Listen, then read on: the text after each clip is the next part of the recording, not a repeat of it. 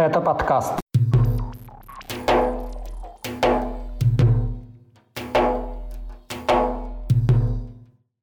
Массовые увольнения военных и росгвардейцев Кабардино-Балкарии и Северной Осетии. Семь сотен убитых на войне против Украины с юга России и Северного Кавказа.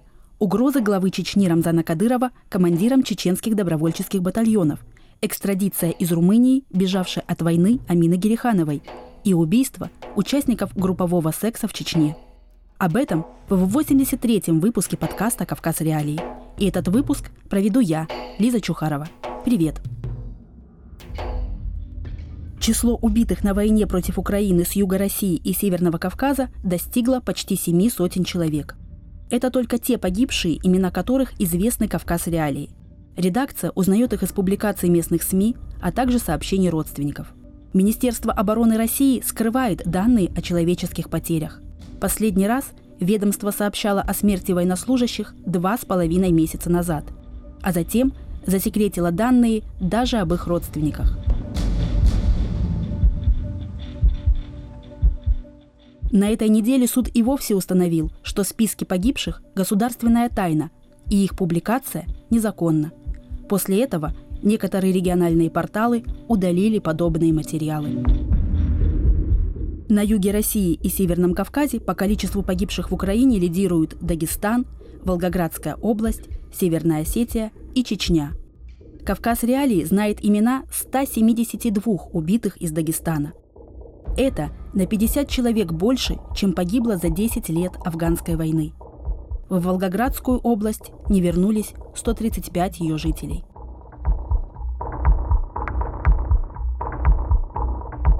Редакции «Кавказ Реалии» известны имена 114 убитых в Украине уроженцев Чечни, однако про большинство из них не писали даже районные издания. Глава Чечни Рамзан Кадыров лишь однажды заявил о смерти двух военнослужащих. После этого местные СМИ опубликовали заметку о вручении посмертных наград родителям еще семерых убитых. Больше сообщений о человеческих потерях в Чечне не было. Также в Украине убили 74 уроженца Северной Осетии. Для сравнения, в Афганистане за 10 лет погиб 81 человек из этой республики. Кроме того, активисты регулярно находят неучтенные могилы военнослужащих с флагами, фотографиями людей в форме и датами смерти после 24 февраля этого года. По данным СМИ, списки подтвержденных потерь, которые ведут журналисты, могут содержать на 40-60% меньше имен погибших, чем захоронено реально.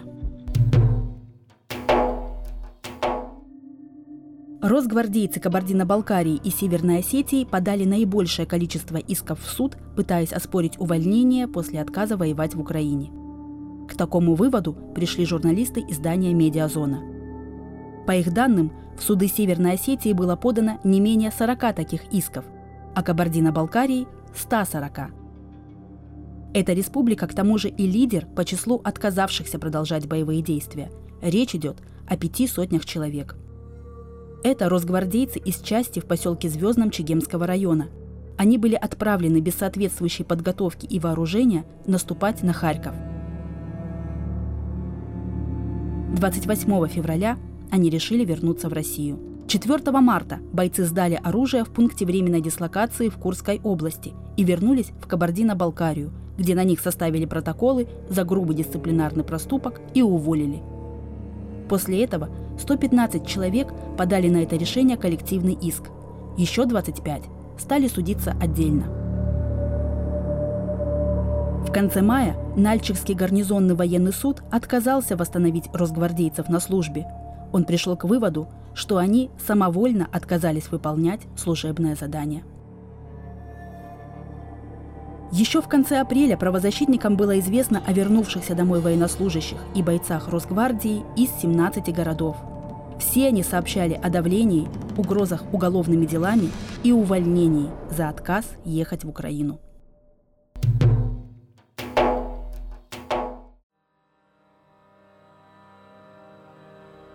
Тем временем глава Чечни Рамзан Кадыров обратился к бойцам чеченских добровольческих батальонов, воюющих на стороне Украины – В своем телеграм-канале Кадыров в очередной раз попросил сообщить координаты их командиров за вознаграждение. Он также заявил, что, цитата, «готов их простить, если те извинятся, и лично попросит президента Владимира Путина об амнистии для них». На стороне Украины сейчас воюют четыре чеченских подразделения. Это входящие в состав ее вооруженных сил Интернациональный легион, батальон «Сумасшедшая стая», а также созданные еще в 2014 году добровольческие батальоны имени Джахара Дудаева и имени шейха Мансура. Ранее Кадыров уже дважды предлагал вознаграждение за информацию о местонахождении их командиров – Адама Усмаева и Муслима Чеберлоевского. Он обещал заплатить за их головы миллион долларов США. Спонсором вознаграждения, утверждает чеченский глава, готов стать некий патриот –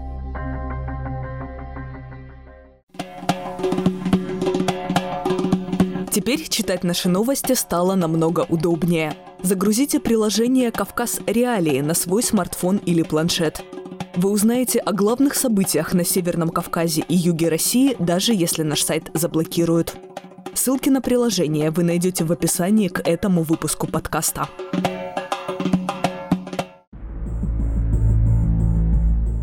7 июня суд в Румынии отказал бежавшей от войны в Украине уроженке Чечни Амине Герихановой в предоставлении убежища.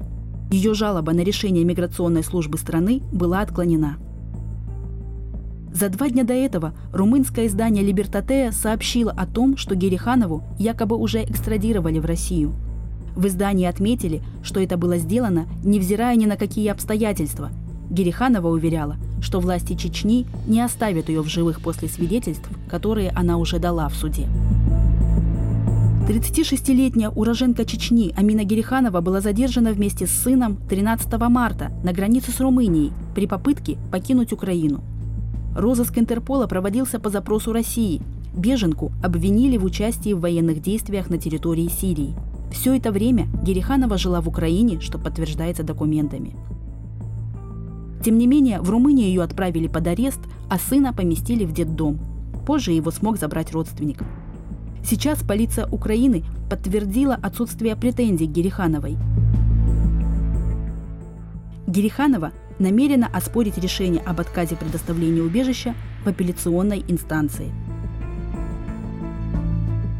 История Амины Герихановой не единственная в своем роде – с конца февраля уроженцы Северного Кавказа с российским гражданством регулярно жалуются на дискриминацию по национальному и религиозному признаку в Румынии. По данным правозащитников, особенно это коснулось чеченцев. Им грозят депортация или арест, даже если они не находятся в официальном розыске спецслужб, а Румынию пересекают транзитом.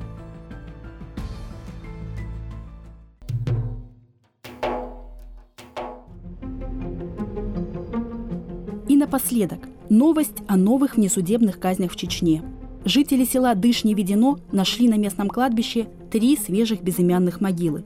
По данным источника «Кавказ Реалии», там похоронили трех пропавших ранее жителей Грозного.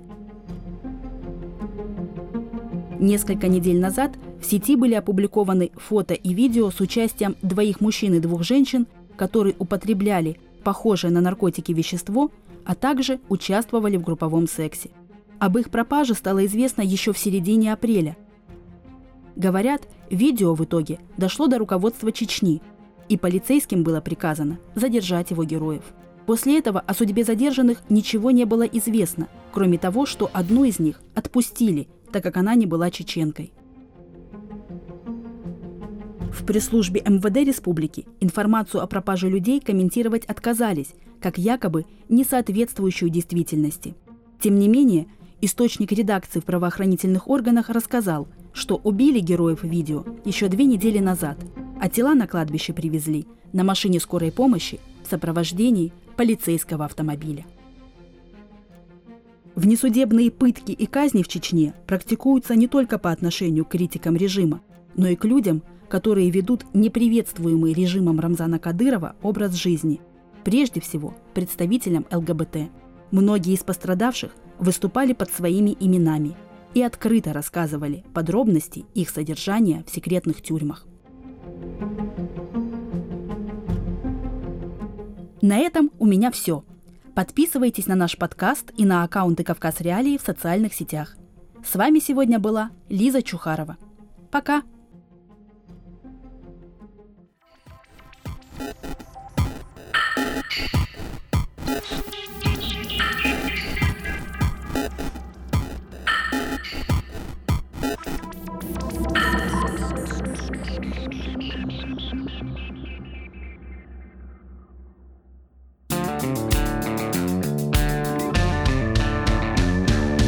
Студия подкастов «Радио Свобода».